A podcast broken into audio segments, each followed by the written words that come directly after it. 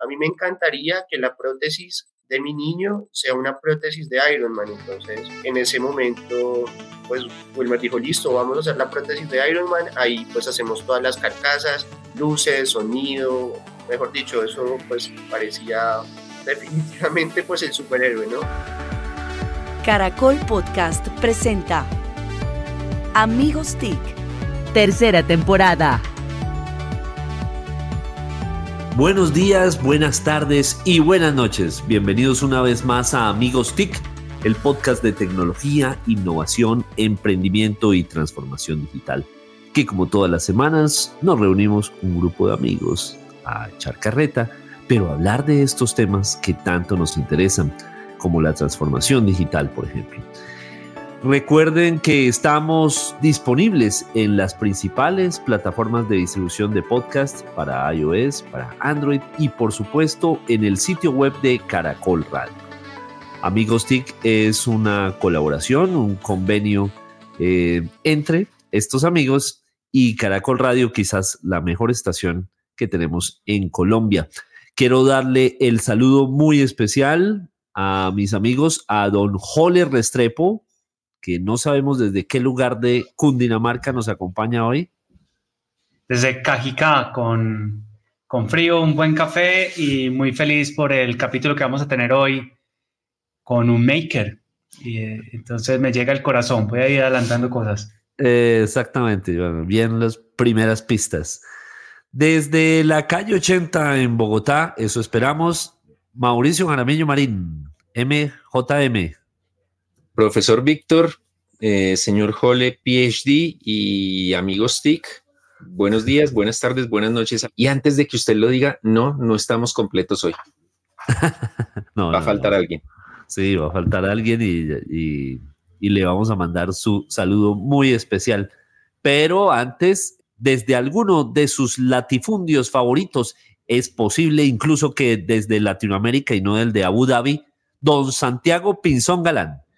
Buenos días, buenas tardes, buenas noches. Feliz de estar aquí con hashtag Solano Matamoscas. Eh, algo que seguramente no quedó grabado, pero lo contaremos para los que nos están oyendo. Víctor tiene una versatilidad en socorro y es tan famoso que mata moscas como el profesor de Karate Kid, para que la gente vea cómo es ese nivel. Un saludo para todos. ¿Qué falta nos hace Emilia?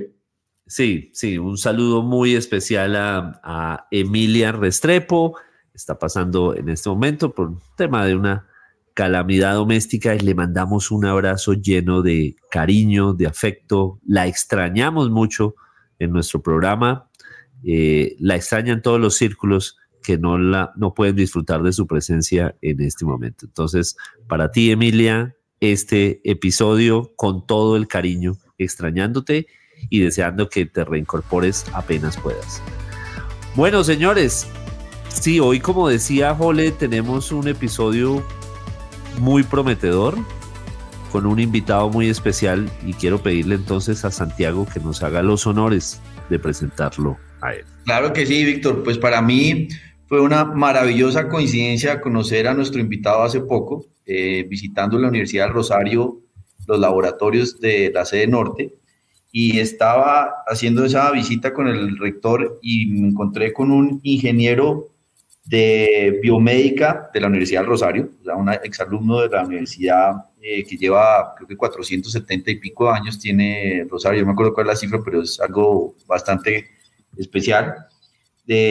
también estudió en la Escuela Colombiana de Ingeniería Julio Garavito, ha trabajado en investigación de neurociencia aplicada y como decía Jole, vamos a hablar de lo que es eso maker y la combinación de soluciones para la salud.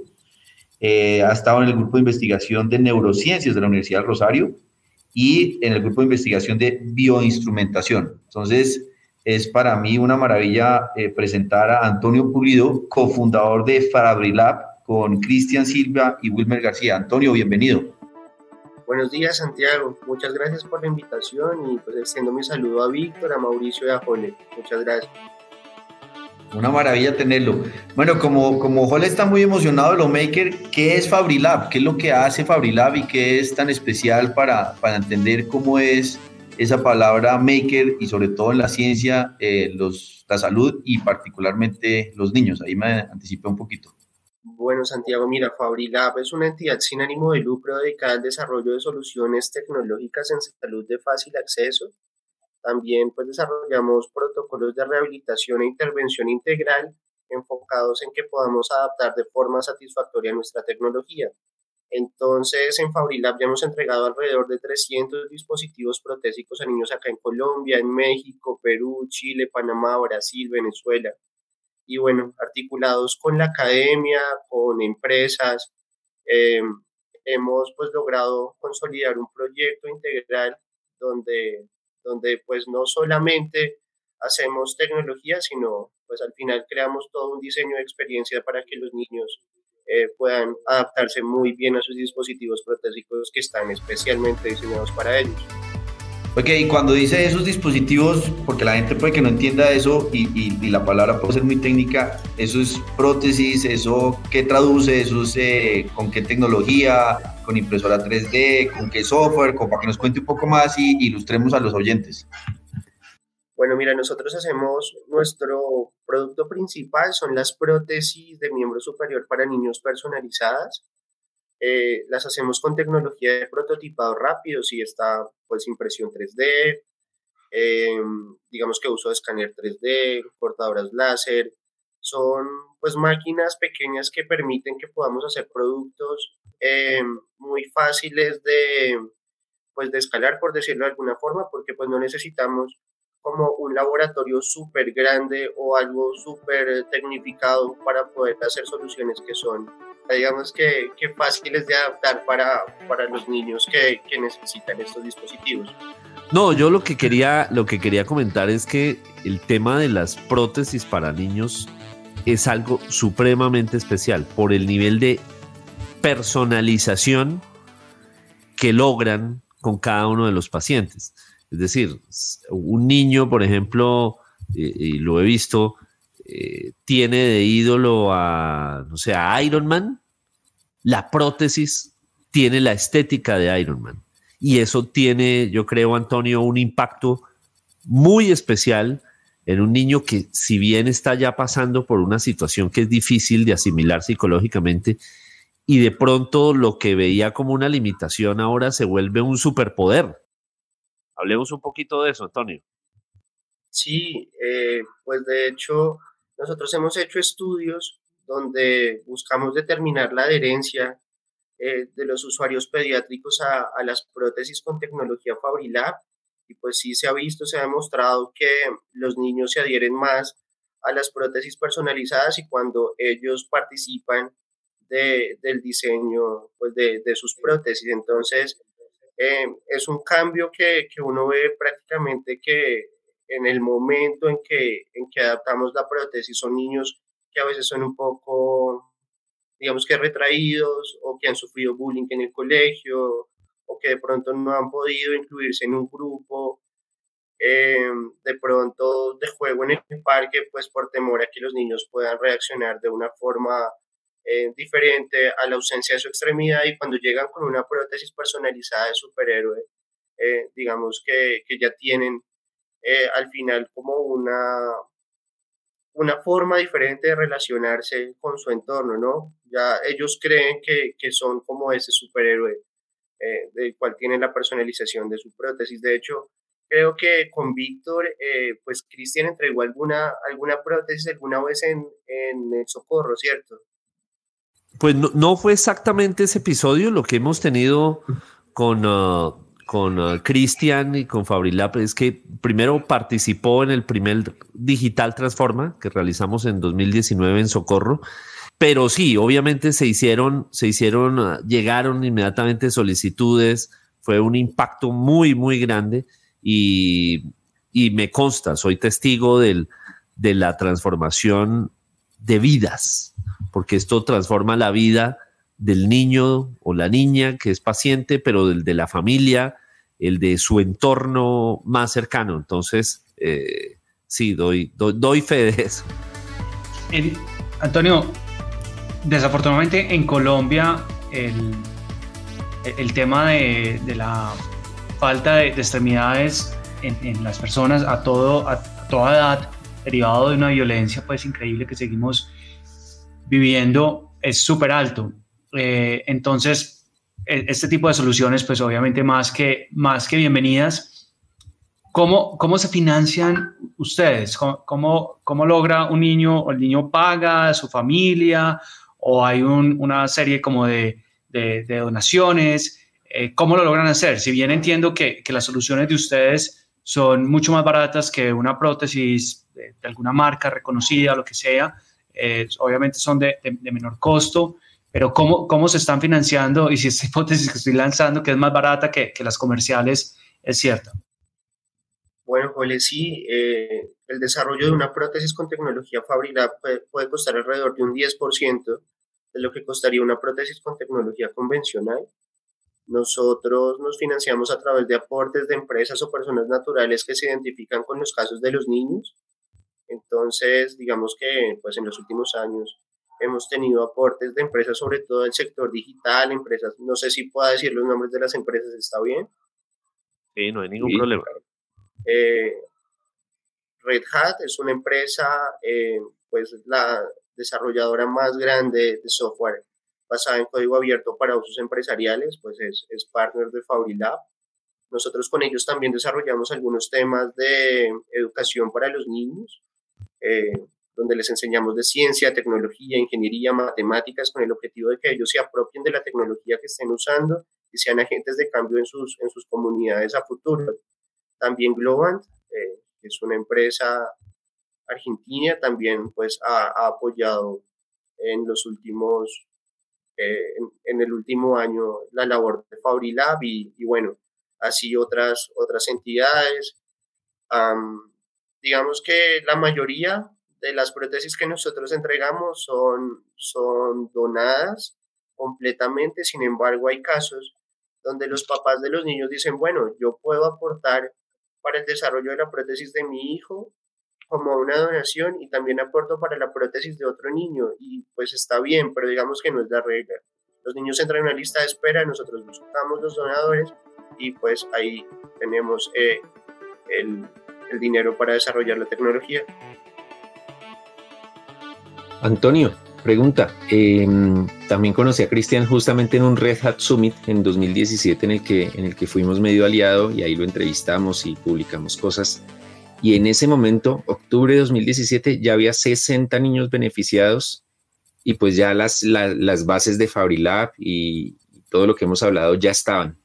¿Qué ha cambiado en cuatro años y cuántos niños eh, han podido eh, mejorar su vida gracias a Fabrilab? Bueno, Mauricio, mira, nosotros hemos entregado ya alrededor de 300 prótesis, eh, más de 200 niños a, la fecha. Ahorita pues no estamos dedicados solamente al desarrollo de tecnología, sino también a todo el tema de rehabilitación integral, como les contaba al principio. Eh, digamos que todo el, el, sistema pues está diseñado para adaptar prótesis con tecnología convencional y cuando llega pues un desarrollador que intenta implementar una nueva tecnología, es difícil pues hacer como ese empalme o ese enlace eh, con la parte clínica que siempre ha utilizado pues componentes tradicionales. Entonces nos hemos dedicado mucho a esa parte de validación clínica, de validación académica, eh, de, de difusión del proyecto. Ahorita pues estamos certificando un taller para poder pues entrar como a otro mercado y así eh, pues digamos que tener también como otra, otra salida para los productos aparte de las donaciones pues por, el, por los medios digamos que convencionales del sistema de salud y que eso nos permita también apalancar a los niños que, que no pueden acceder a este tipo de tecnología como lo hemos podido eh, venir haciendo en los últimos años. Bueno, eh, Antonio, al, principio del programa eh, decía que íbamos a tener un, maker en el, en el programa. Eh, ¿Usted se considera maker? ¿Cómo? Y si nos puedes contar un poquito sobre esa cultura maker, si así se consideran. Claro, Jorge. Bueno, en principio te voy a contar un poquito cómo empezó el proyecto para, pues para hablar de cómo articulamos todo esto de la cultura maker con lo que estamos haciendo ahorita. Nosotros, eh, bueno, Cristian empezó en el, el, proyecto más o menos, el, la primera prótesis que hizo la hizo en el año 2009 para su primo que perdió la mano en un accidente laboral y pues él la hizo en su tesis de pregrado. Más o menos en el año 2015 nos juntamos Wilmer García, que es artista plástico, eh, pues yo ahí estaba estudiando ingeniería biomédica y Cristian Silva, que en ese momento creo que pues todavía no era candidato a doctor en ingeniería mecánica. Entonces, pues Cristian tenía unas máquinas de impresión 3D y, y, bueno, ahí se hacían algunos prototipos. Yo entré a trabajar en el desarrollo del control mioeléctrico de las prótesis y Wilmer García, pues se le ocurrió la idea eh, de personalizarlas de acuerdo a las solicitudes de algunos papás que llegaban al proyecto interesados en las prótesis. Entonces el papá eh, de un niño algún día dijo como, a mí me encantaría que la prótesis de mi niño sea una prótesis de Iron Man. Entonces en ese momento, pues Wilmer dijo, listo, vamos a hacer la prótesis de Iron Man, ahí pues hacemos todas las carcasas, luces, sonido, mejor dicho, eso pues parecía definitivamente pues el superhéroe, ¿no? Entonces, luego em, nosotros pertenecíamos como a una comunidad aquí en Bogotá eh, de, makers, de, pues, de desarrolladores, y, digamos que, que ahí em, pues entre todos nos ayudábamos, colaborábamos con muchas cosas, de hecho, en algún momento y como hasta el año 2017 nosotros compartimos diseños eh, desarrollados en FabriLab en una plataforma, en un repositorio que se llama TeamGivers, con la eh, intención de que personas en, otras, en otros lugares descargaran los modelos y si tenían un niño en su comunidad pudieran descargar el modelo, adaptarlo y pues que fuera funcional. Pero nos dimos cuenta en algún momento que solamente entregar la prótesis pues no era suficiente para que el niño tuviera una, una rehabilitación adecuada. Entonces, para esto se necesita una intervención integral, algo, eh, pues acompañamiento clínico, seguimiento, entrenamiento.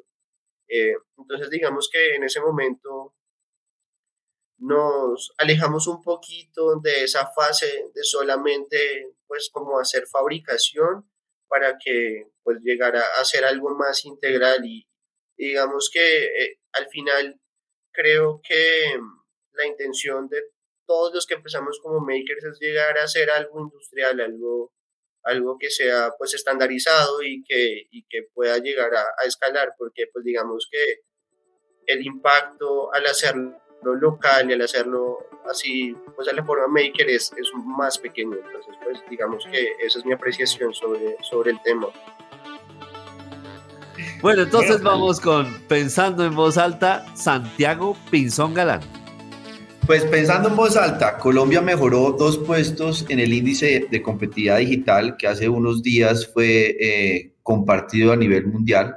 Lo que encontramos es que precisamente esto es una competencia. Eh, Colombia mejora dos puestos y se ubica de número 59 de 64. Puede que no suene una gran eh, mejoría, pero la realidad es que competir entre 64 países de las calidades eh, pues que son obviamente eh, referentes como el top 5. El top 5 está Estados Unidos, Hong Kong, Suecia, Dinamarca y Singapur.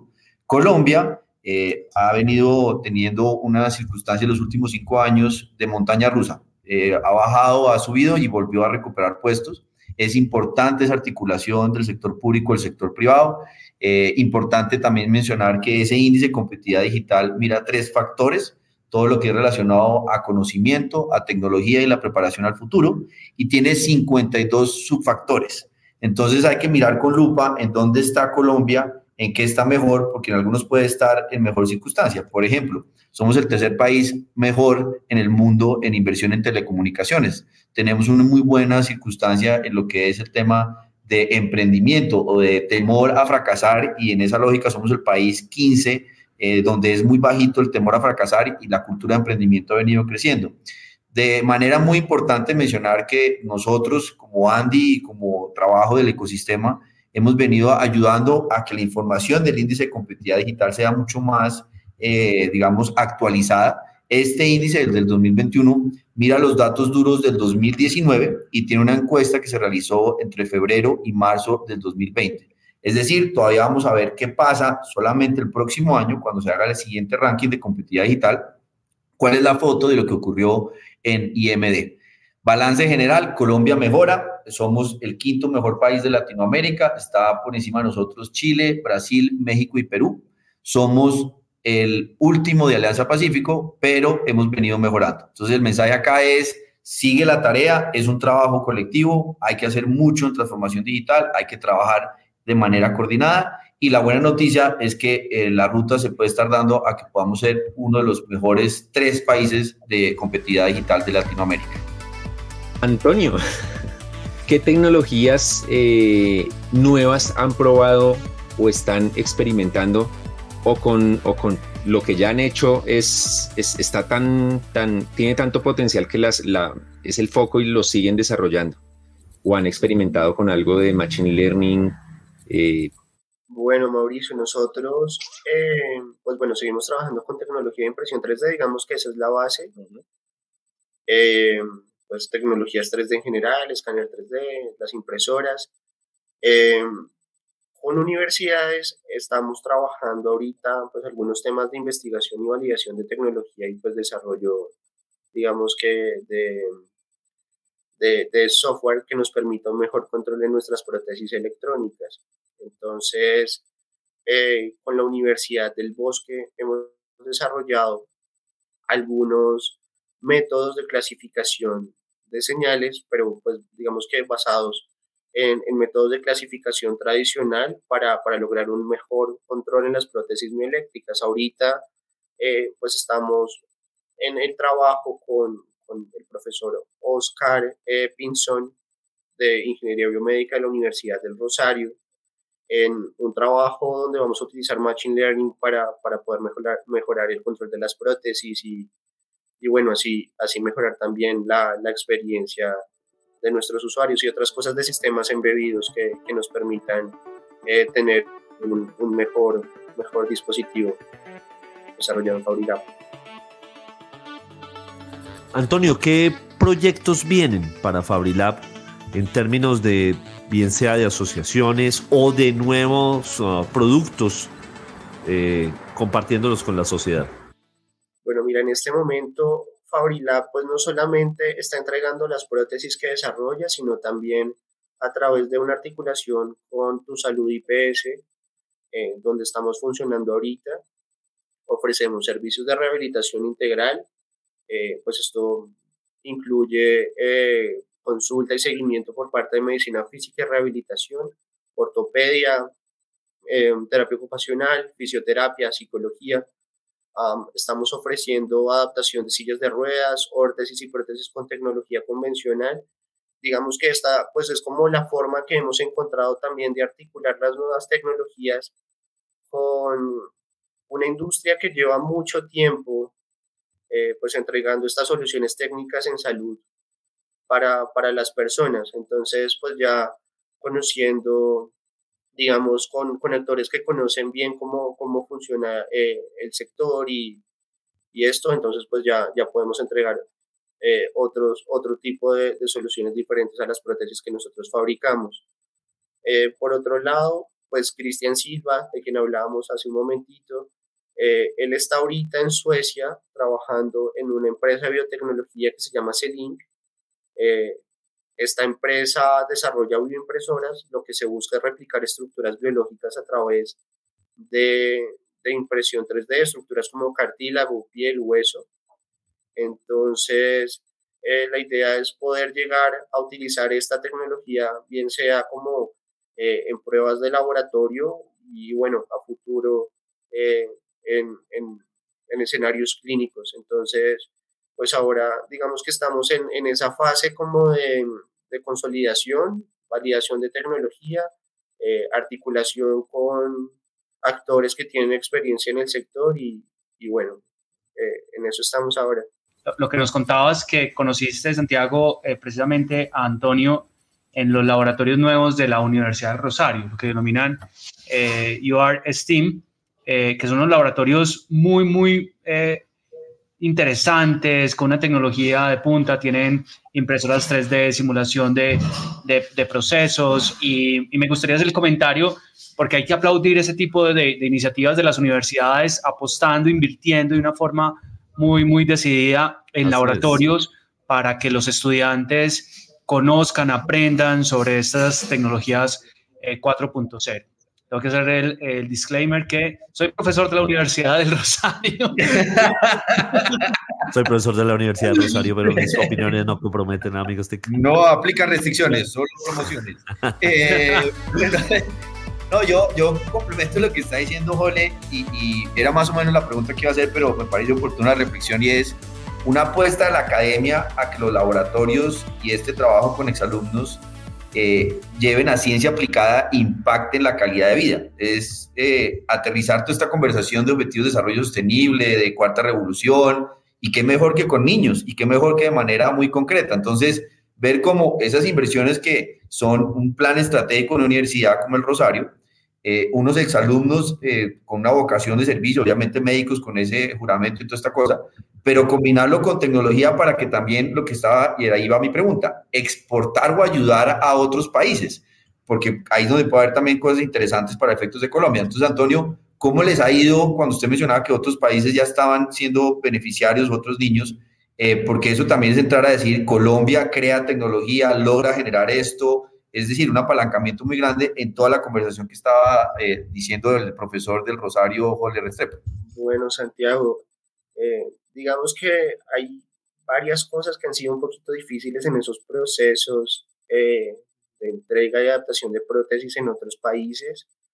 Mm, a veces, no sé, digamos que necesitamos enviar un dispositivo a, a, otro país, no sé, a México o a Panamá. La logística no sé, es muy, muy complicado el solo hecho a veces de enviar un paquete. Entonces, eh, digamos que hay como unos obstáculos en, en ese tema, eh, pues que, que, no le permiten a uno como, no sé, como una fundación pequeña poder llegar a impactar en otros, en otros países, pues, o, que hace que sea más difícil. Sin embargo, eh, a través de, pues, de convenios, de asociaciones, pues amigas, podemos llegar a, a, intervenir en estos usuarios, no sé, pues con, con profesionales eh, en terapia ocupacional o en fisioterapia o médicos que estén allí en esos países para que nos ayuden con el seguimiento y, y, algunas veces pues con la toma de moldes y esto para poder hacer las adaptaciones, pero digamos que, que por ahora no hemos encontrado una forma sencilla como para poder escalar y hacerlo eh, digamos que con un mayor impacto, pero, pero bueno, pues ya, ya lo hemos hecho con varios países y digamos que eh, el plan a mediano plazo es, es poder tener un, un impacto mayor en la región. Bueno, muy bien, es tiempo del ojo al dato con Mauricio Jaramillo Marín. Antes del ojo al dato tenía uno que es 300, 300 prótesis entregadas por Fabrilab en estos años, pero lo voy a cambiar para que no digan que es que no tenía dato. Así creemos, ya creemos. Mi ojo al dato es, puede ser 36 o puede ser 2200. Y es que ya estamos empezando a calentar motores para Andicom 2021, la Feria Internacional de TIC, que el año pasado se desarrolló por primera vez en 35 años virtualmente y estamos en la edición número 36. Ese es el otro dato. 2.200 personas se esperan en el Centro de Convenciones de Cartagena y eh, por un lado, pues eh, cada año es el punto de encuentro de la industria, de los actores, eh, algo de emprendimiento, de los líderes del sector político en Ministerio TIC, Presidencia de la República, y este año nos vamos a reencontrar presencialmente eh, para poder impulsar este sector TIC que este año, por asuntos que no son propiamente los que queremos, se ha hecho muy popular y muy atractivo en todo el en todo el espectro del debate político. Así que noviembre 17 a 20 más o menos es Andicom 2021. Di con la editorial, con cuña, sí, eso es con... Sí, sí, sí. No dije que Impacto TIC es medio aliado, ¿no? Pero, pero miren que tenía, 36, 2200.